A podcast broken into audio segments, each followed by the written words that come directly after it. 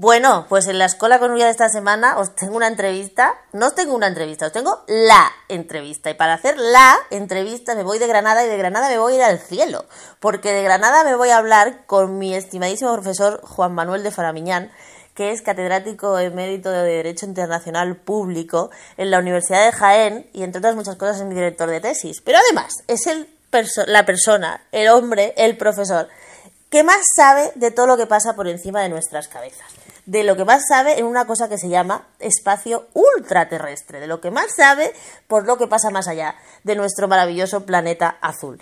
Juan Manuel de Faramiñán, buenas tardes. ¿Qué tal? Gracias por estar en la escuela con Nuria. Ay, estar con vosotros. Encantada yo de tenerte aquí. Oye, ponnos al día, porque aparte del coronavirus, esta semana pasada pasó algo que nos sacó, gracias a Dios, del coronavirus, que fue el lanzamiento de SpaceX del primer cohete tripulado con la cosa es con financiación privada del, del señor este, del dueño de Tesla, que bueno, que parece que va a ser el nuevo colonizador del espacio. Cuéntanos eso qué significa, porque claro, así visto, dice, ah, mira, lanza un cohete más, porque además la misión no tiene más, no tiene más rollo que ir y volver y no hacer nada más, pero ¿qué significa que Elon Musk, el dueño de Tesla, el CEO de Tesla y el dueño de SpaceX, se haya metido hasta, hasta, vamos, hasta las entrañas de la NASA para lanzar su propio cohete con, fondos privados? Bueno, eh, significa que las empresas eh, multinacionales y, con gran capacidad económica, hay varias, no es la única SpaceX, tienen mucho interés en empezar a eh, trabajar en el ámbito espacial y buscar rédito económico. Yo no me opongo en principio a este tipo de actividades siempre que podamos, desde una perspectiva global, en el marco de las Naciones Unidas y concretamente, específicamente en el marco de el COPUOS, que es la Comisión para el Uso Pacífico del Espacio Ultraterrestre con sede en Viena, puedan empezar a controlar este tipo de actividades porque de lo contrario se nos van a escapar de las manos. Hoy por hoy está bien, lo que ha hecho Elon Musk es eh, llegar a un acuerdo con la NASA, obviamente económico también, y eh, lograr que los Estados Unidos no tengan que utilizar para llevar sus astronautas a la Estación Espacial Internacional al Soyuz ruso de la Federación Rusa. Es decir, que de alguna manera ha logrado independizarse de, de la posibilidad de tener que llevar siempre, porque después de los desastres del Columbia eh, hace unos años, en donde murieron varios astronautas, mm, se paró, se, se detuvo la actividad eh, espacial por parte de los Estados Unidos como una actividad propia y se mm, acoplaron a las posibilidades de que fueran los, la Federación Rusa la que llevara y trayera a los astronautas. Esto obviamente es un paso importante para los Estados Unidos y para la empresa. Eso es una realidad. Pero ¿por qué ahora? O sea, quiero decir, después de tantos años sin hacer nada, ¿por qué ahora han decidido, crees tú, volver a, retomar la carrera espacial después de que hay otros dos grandes actores? Ya no solo están los rusos, también están los chinos eh, por, pugnando por esto que se llama el espacio ultraterrestre. Porque ahora interesa ya no solamente llevar, es algo más, hay una proyección mucho más eh, larga y preocupante a mi entender, que es que todas estas empresas de carácter privado se apoyan en una mm, ley de los Estados Unidos eh, de la época de Obama, que es lo curioso, en donde eh, se dice en esta ley que se llama Space Act, una ley espacial, que toda empresa americana podrá eh, explotar a su beneficio los eh, recursos naturales de los asteroides y por supuesto también de la Luna. Y esto se ha reafirmado el 6 de abril de 2020 2020, hacia hace nada, con una mm, orden ejecutiva de la administración Trump, en donde indica que eh, ellos entienden que no debe interpretarse a los bienes de la Luna como patrimonio común de la humanidad. Sí, aquí lo comentamos, que sacó como una especie de privatización de la luna en plena pandemia. Claro, eh, justo en medio de la pandemia el mundo estaba distraído eh, mirando otro, para otro lado. Pero esto es muy, muy preocupante porque no es, no es lógico, es decir, es verdad, por un lado, que los asteroides y la Luna poseen una enorme riqueza mineral, agua por supuesto, pero además platino, oro, antimonio, cobre, etcétera, y que en algún momento los bienes eh, minerales de la Tierra se van a agotar y vamos a necesitar extraer estos, estos bienes minerales, recursos naturales de otros eh, de otros asteroides o otros planetas. Que supongo que servirán para, entre otras cosas, toda la industria tecnológica que tenemos aquí, como la industria de los móviles y demás, porque claro. No, las tierras raras, sin ir más lejos, las, las llamadas tierras raras, de las cuales China es la explotadora número uno, es la que realmente controla la explotación en la Tierra de tierras raras. Pero bueno, en definitiva, a lo que íbamos, el, en este momento este, los, las empresas como SpaceX y eh, otras tantas eh, van a tratar de explotar los minerales de estos, de estos eh, objetos espaciales y por tanto eh, en ese sentido ahí está la, la, verdadera clave del tema. Porque ahí está la cuestión. para que la gente lo entienda esto está montado o sea no puede ir cualquiera y explotar un asteroide porque tú has dicho que existe el Copugos que está en Viena que se supone que es como una especie de arbitraje de que se supone digo yo que para que nos entiendan los oyentes que todo el material todos los recursos ultraterrestres incluida la luna eh, son de toda la humanidad, teóricamente. Sí, bueno, para, para explicarle a nuestros oyentes, existen en el marco de, de, lo que llamamos el derecho espacial lo que se ha dado en, llamar globalmente el Corpus Iuris Spatialis, que serían cinco tratados firmados y aprobados y elaborados en el seno de las Naciones Unidas, de los cuales destacaré dos concretamente para explicarnos mejor. El primero de 1967 llamado Tratado del Espacio, en donde en su artículo 1 eh, dirá que el espacio podrá ser mm, eh, de alguna manera explorado y explotado por todos los estados del mundo sin ningún tipo de distinción, pero lo importante es el artículo 2, donde indica que ningún estado, y recalco la idea de estado, podrá apropiarse con derechos de soberanía de ninguno de estos cuerpos celestes y que eh, por tanto eh, esto impide que, eh, que, lo que están haciendo ahora, lo que ha dicho tanto la ley de, Obama como el último acto de, de Trump, que ellos determinan la posibilidad de poseer esos bienes. Por tanto, esto va, eh, contradice a un tratado que ellos mismos han firmado y ratificado. Pero, además, y ahí va la pregunta que usted me hacía, eh, el, el Tratado de la Luna, que no han firmado ni ratificado los Estados Unidos, y generalmente solamente 17 estados lo han hecho, España no lo ha hecho tampoco, dice en su artículo 11 que la Luna y sus recursos naturales son patrimonio común de la humanidad y por eso no lo han ratificado, porque no les interesa eh, sentirse vinculados. Y voy más allá. En esta última orden ejecutiva dicen claramente, dice que eh, se opondrá eh, el gobierno de los Estados Unidos a través de su secretario de Estado a que el, los, el, Tratado de la Luna pueda llegar a ser considerado como derecho consuetudinario. ¿Por qué? Porque el derecho consuetudinario obligaría a los estados, aunque no hayan firmado este tratado. Entonces están cubriendo las espaldas. Y, en este caso, o sea, yo lo que, lo que yo creo que me gustaría que nos explicaras un poco es, realmente esta, estas acciones, bueno, y no es la única, porque no hace poco también los israelíes intentaron enviar otra, otra, otro lanzamiento privado, por supuesto también los chinos y demás. Si toda esta explotación acaba en manos privadas, estaríamos ante una segunda colonización, esta vez del espacio.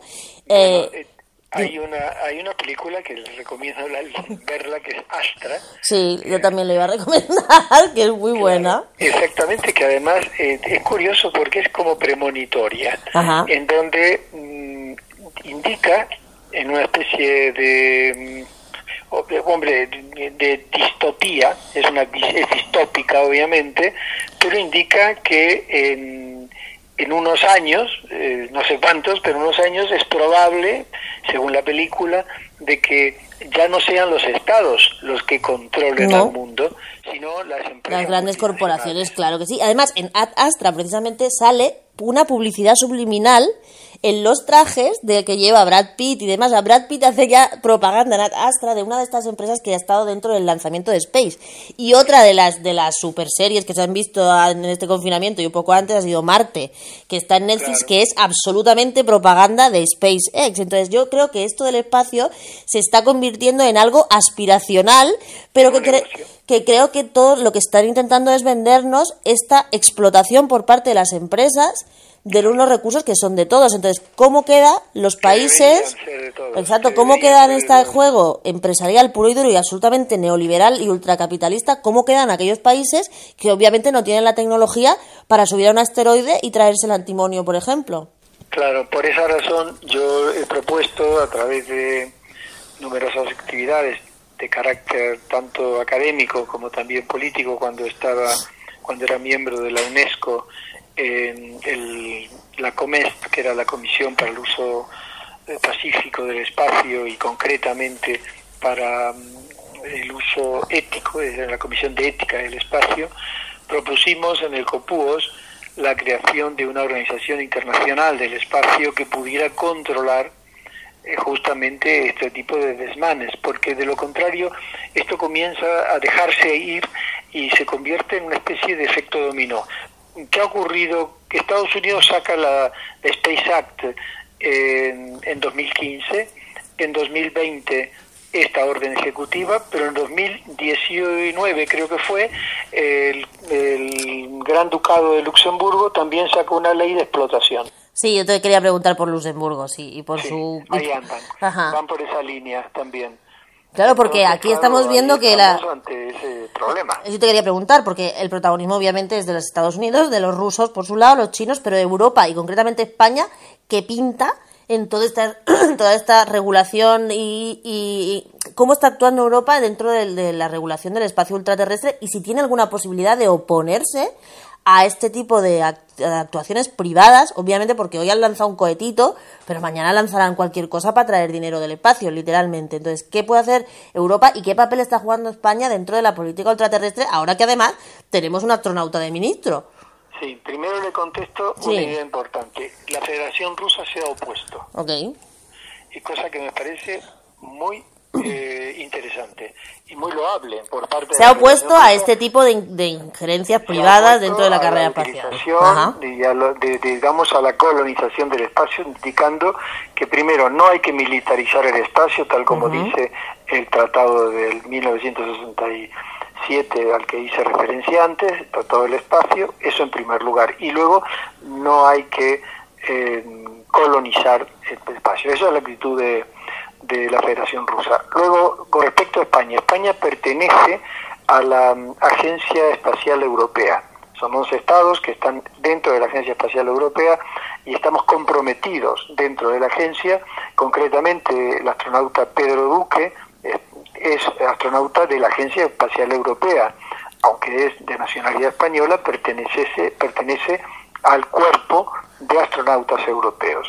Y él ha estado dos veces ya en la Estación Espacial Habitada y ahora como ministro obviamente eh, podrá, tendrá en sus manos, cuando pase toda esta historia del, del coronavirus, de la pandemia, podrá tener grandes oportunidades para mm, realizar acciones, obviamente dentro también de, de, lo, de lo que es la política de la Agencia Espacial Europea, que justamente su reunión de ministros la tuvo hace muy poco en Sevilla, cosa que es importante porque esto significa que de alguna manera pues aquí estaba eh, un centro operativo eh, fue en Sevilla y eh, luego tendrá oportunidad yo creo que también es un reto importante de crear en España una agencia española del espacio que no la tenemos Hoy tenemos dos grandes entidades que son el CEDETI y el INTA.